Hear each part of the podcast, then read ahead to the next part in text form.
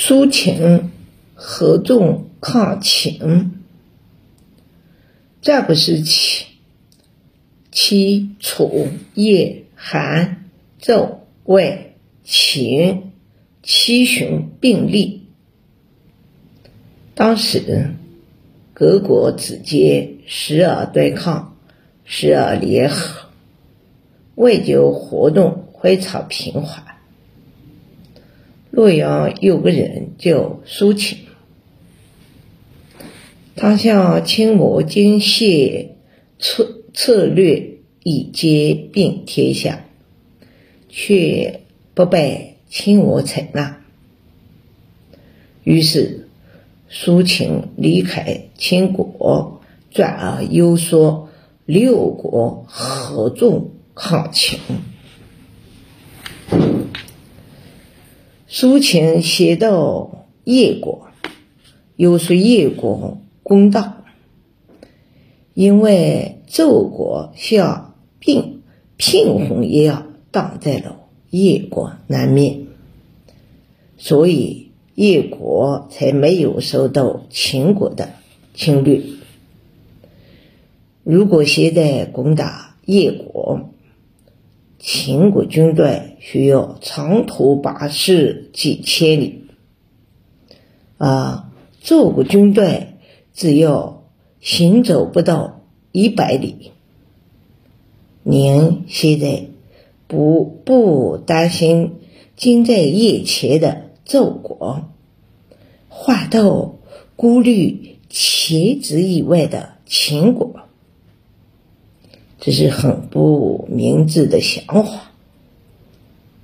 我希望您能与赵国结为友邦，这样叶国才能高枕无忧。叶文公觉得有理，给他提供了车马，让他去游说赵国。苏秦接到。周旭侯说道：“当前的形势，萧山以东最强的国家就是赵国，是秦国的眼中钉。秦国一直想攻打赵国，但因担心后后空虚，周受韩魏两国的算计。”所以迟迟不敢行动，而韩魏两国就没那么幸运，两国没有崇山峻岭作为屏障，秦国想要攻打他们，非常方便，只有被秦国占领一部分领土，两国就。都将遭受威胁。如果韩国、魏国抵挡不了秦国，就只能屈服于秦国。那时候，赵国就要面对肆肆无忌惮的秦国。再来看整个天下，各国的土地面积。综合五倍于秦国，兵力更是秦国的十倍。如果六国能够团结一心，共同抗秦，那么秦国肯定会败灭。但是有些人却根本不在乎被秦国。欺凌欺凌，而是晓得怎么讨好秦国，以便将来秦国一统天下时，他们可以加官进爵，享受荣华富贵。所以，他们不不但自己割让土地讨好秦国，还夸大秦国的。威吓其他各国，还夸大秦国的威势，恐吓其他各国。但我宁在做决定之前，可要仔细的想一想。为了国家的利益，我认为您应该和韩、魏、齐、楚、燕各国结为同盟，共同抵抗秦国。首先，各国派出大将。国相在衡水举行会议，相互交换人质，结为同盟。其次，共同宣誓，在抵抗秦国时互相援助，齐心协协力，如同如有不遵守的。则其他五国合力讨黄，如此一来，秦国就再也不敢派兵出汉玉关、侵略萧山以东各国人。苏秦的话与周肃侯的心意。不谋而合，他高兴地将苏秦奉为上宾，并赏赐给他丰厚的礼品，让他继续联合其他国家。这个时候，魏国正被，秦国攻打，十万多名魏军被。当将洗手的军队击败，魏将龙甲也被活捉。洗手攻下丢营后，继续带兵向东河攻进。苏秦大秦秦兵进入赵国，赵国后会破坏联合各国各国的计划。决定派人前往秦国去实施离间计。他思前想后，也不知道派谁去好。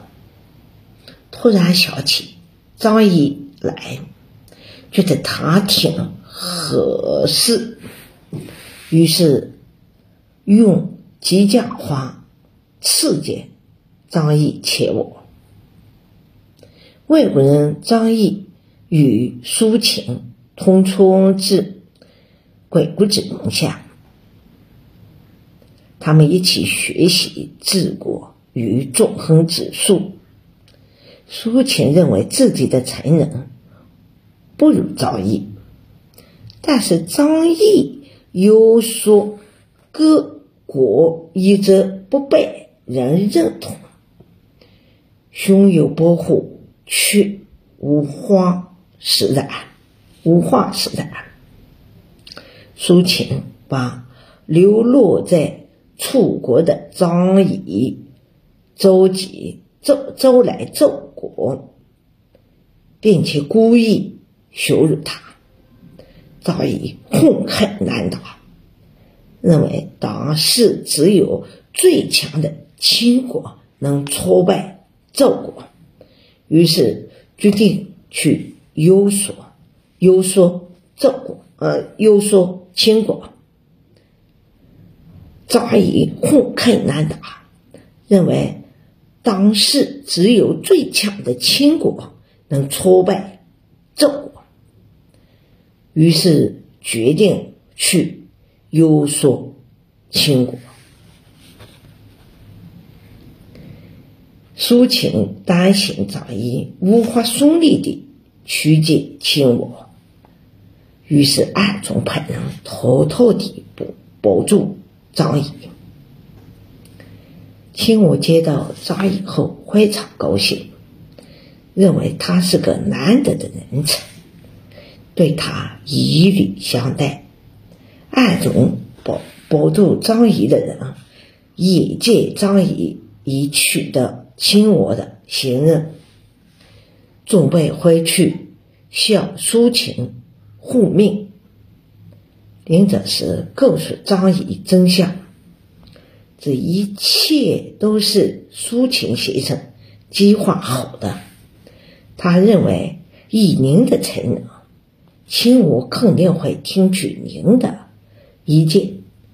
为了避免秦国攻打赵国，破坏各国联合抗秦的计划，所以用。激将化吉宁来秦国，并派我在暗中保住你。张仪感慨道：“唉，我的才能明显不如苏秦先生，我任人摆布，自己却毫无知觉。请您代我谢谢他，并转告他。”只要他在赵国一天，赵国赵国就不用担心秦国的威胁。赵国的问题解决后，苏秦又启程去韩国，面见韩雪惠王，面见。韩徐惠王，他确实道：韩国有九百多里土地，有几十万的士兵，有生产强弓、劲弩、利剑。韩国士兵脚踏大型弩箭，可连射百花而！不离计，这样勇猛无比的士兵，只要盔甲坚固，弓弩强劲，宝剑锋利，一跌一一跌百也，一跌一跌一一跌百也不在话下。又是秦国来攻打。来进攻，另外开战就投降了。秦国一定会向我们输要、输输要宣扬，层高两种层次。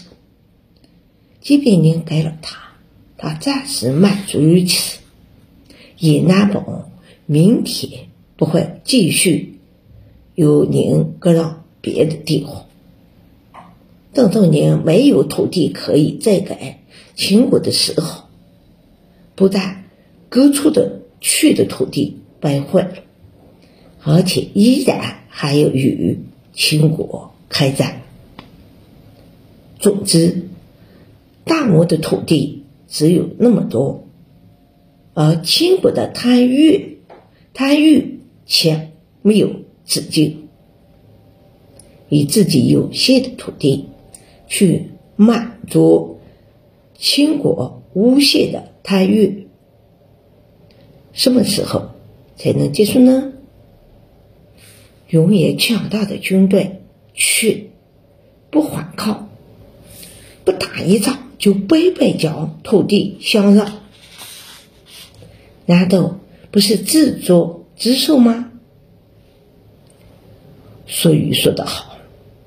宁为鸡头，勿为牛后。宁越居修者修者之首，也不为荡走之后。像大武宁这样贤明的，如果拥有韩国这么强大的强大的军队，却不在各小国中充当。领路之人，反而追随秦国，恐怕连我都为您感到羞耻。韩王韩王听从了苏秦的劝告，也决定加入联合的队伍。苏秦又对魏国说：“贵国的领土并没有少看，虽然只有一千里，疆域并不太辽阔，但实际上魏国村镇货物阶层非常的密集，就连荒木深处的地方也没有了。”百姓车马之多，好事千军万马，日夜乐也不不绝。据我估算，魏国与楚国相比，相差无几。我还听说您拥有规模庞大的军队，有二十万武士，二十万。长长头军二十万敢死队，还有十万仆从，六百六百辆战车，五百匹战马。然而，拥有这么雄厚的实力，您却想听从那些浅薄的臣子们的意见，准备？呼气抵抗，屈服于秦国。我们这听了也替您可惜，所以派我向您建议：各国订立盟约，盟约共同抵抗秦国。希望当您能认真分分析现在的。实事，做做决断，就这样为我一败苏秦，学说，加入了抗秦的联盟。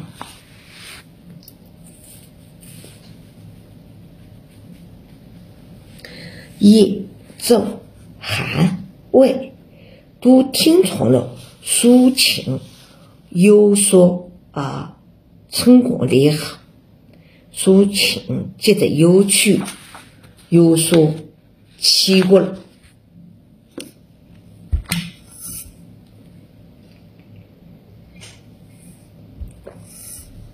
他对齐国说：“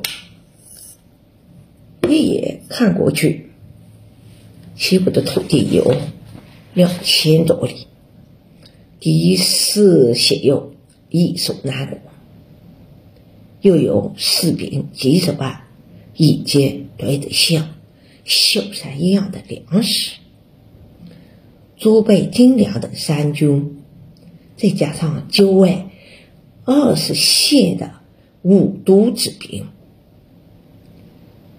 进攻起来好比离雪的利剑，打起仗来就像震怒的雷霆。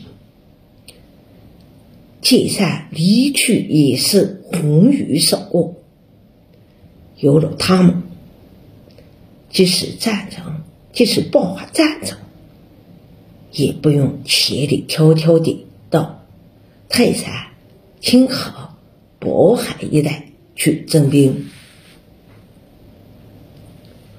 林子城户有营史，城内住有七百万户居民。保守估计，每户最少也有三个男子。路上长马，路上车马川流不息，人群更是熙熙攘攘。众人挥一把汗，都好像下了一场雨。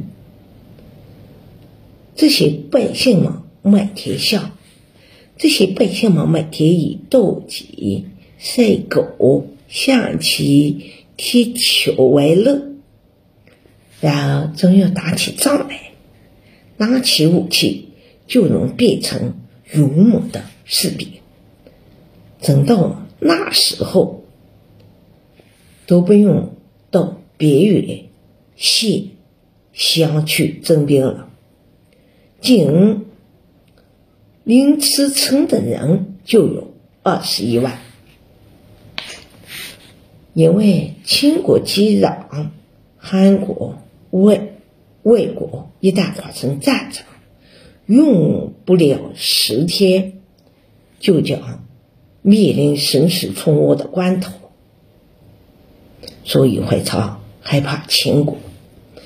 这两个国家与秦国开战，即便侥幸胜了秦国，自己也会损伤过半，难以接受边境。如果败给了秦国，那么马上就会国破家亡。正因为处在这样的境地，所以韩国。魏国与秦国作战十分慎重，我我只能忍气吞声。而秦国若要攻打齐国，情况就不一样了。秦国先要穿过韩国、魏国的领土，再经过。魏国晋阳这条路，跨过光户的天然险阻，跨跨过高户的天然险阻，经过长途跋涉才能到达。这一路上，道路崎岖狭窄，骑兵和车辆。都难以并行，更是易守难攻。而且秦国即使想率兵攻入，还要考虑背后的韩国、魏国会不会趁虚而入。所以，别看秦国表面声势浩大，其实只是纸老虎。虚张声势罢了。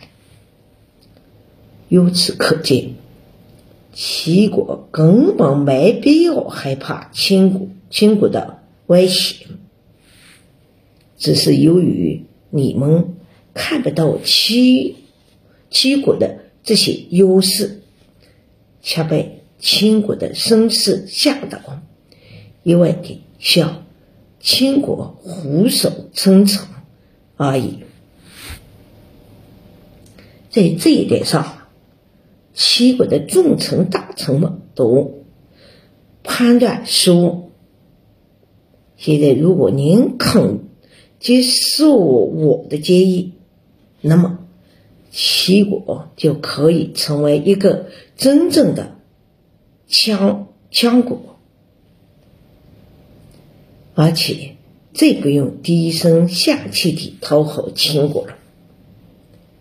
因此，我希望大王您仔细分析一下利弊，接受我的建议。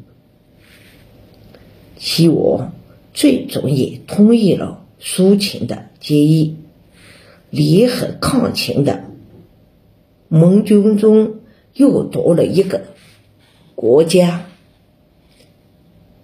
最后，苏秦又来到了楚国，却出外我道。楚国是毋庸置疑的强国，强国有六千多里的土地，数百万装备齐全的军队，上千辆战车，上万匹战马，以及。十年都吃不完的存粮，秦国把楚国看成心火大化，正是因为楚国是唯一能和秦国抗衡的国家。秦楚两国，楚强则秦弱，秦强则楚弱。此消彼长，不能两立。现在为楚国考虑，不如和其他各国联合起来，孤立秦国。只要大王您愿意抗秦，我可以说和。疏忽萧山以东各国，不仅每年向您经过，还把江山社稷、祖先宗庙都托付给您。列兵征征军，一切都听您的指挥。显而易见，合。合纵抗秦，则各国都混上财物归附于楚国，连横亲秦，则楚国又割让自己的土地去讨好秦国，两种后果天壤之之别的计策。大王您会选择哪一种呢？楚思虑过后，也决定联合抗秦。于是，在苏秦的奔走约束下，六国终于结成了联盟。苏秦接任六国的。国相成为六国联盟的众院长，他北上奏国，呼命使，护命使，车马随从，成群，气势如同军我一般。